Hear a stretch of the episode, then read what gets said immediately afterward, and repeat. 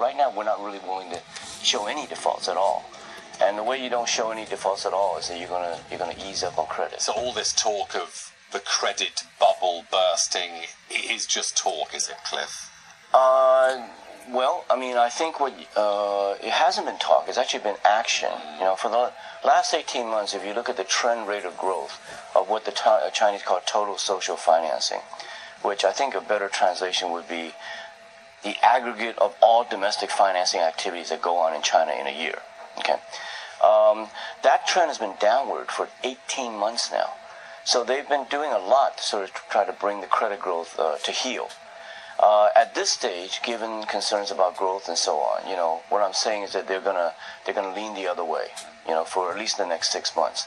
And some of the concerns that we have right now about credit defaults may not may not you know may not um, may not be realized. And this is just one part of China's attempt to rebalance the economy. We had Premier Li visiting London, of course, this week, Cliff, and uh, he said that uh, there would be no hard landing. He promised no hard landing. Jim O'Neill, who of course coined the BRIC term, he was at that talk where where Mr. where Premier Li was made those comments, and he said that a friend said to him, "This was a Draghi moment, the moment when Mario Draghi said, you know, we'll do whatever it takes to save the euro."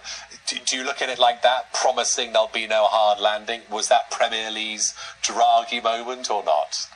Um, well, that's probably.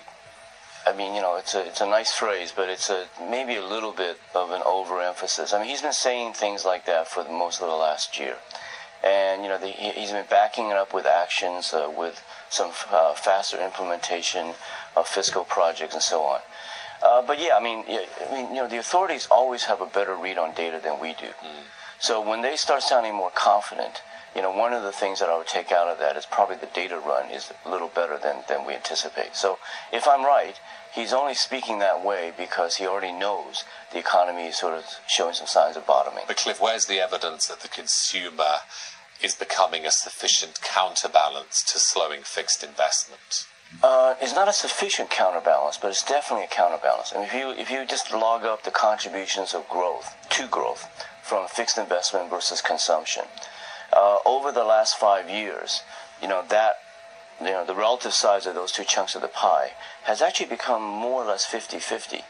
Now, eventually, what we're going to want to do is we want to see the consumer be 70 and, you know, fixed investment be 30 in terms of their contributions to growth. We're not there yet.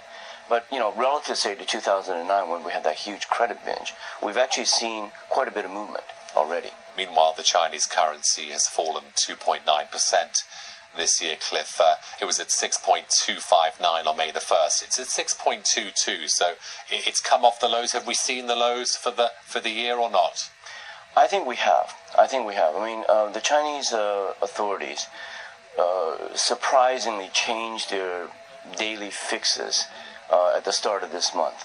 And in a very noticeable way, it was. Um, I mean, uh, without going into the technicalities, there's sort of there are these market models that uh, you know, estimate what the fix is going to be. And for about seven sessions, you know, the authorities just every day was fixing below what the market thought they would. Uh, that was probably not a coincidence. So our view is that the fixings will stabilize now and return back to a slow path of appreciation, and that yes, we've probably seen you know, uh, the tops of the year. Cliff, great to chat to you. Thank you for joining us here sure. in London. Do pop in next time you're in town there. Cliff Tan, Head of Global Market Research at Bank of Tokyo Mitsubishi. Now, big data can quickly become nothing more than a big mess without the right tools. That's where Go Squared comes in. We'll talk with the CEO next.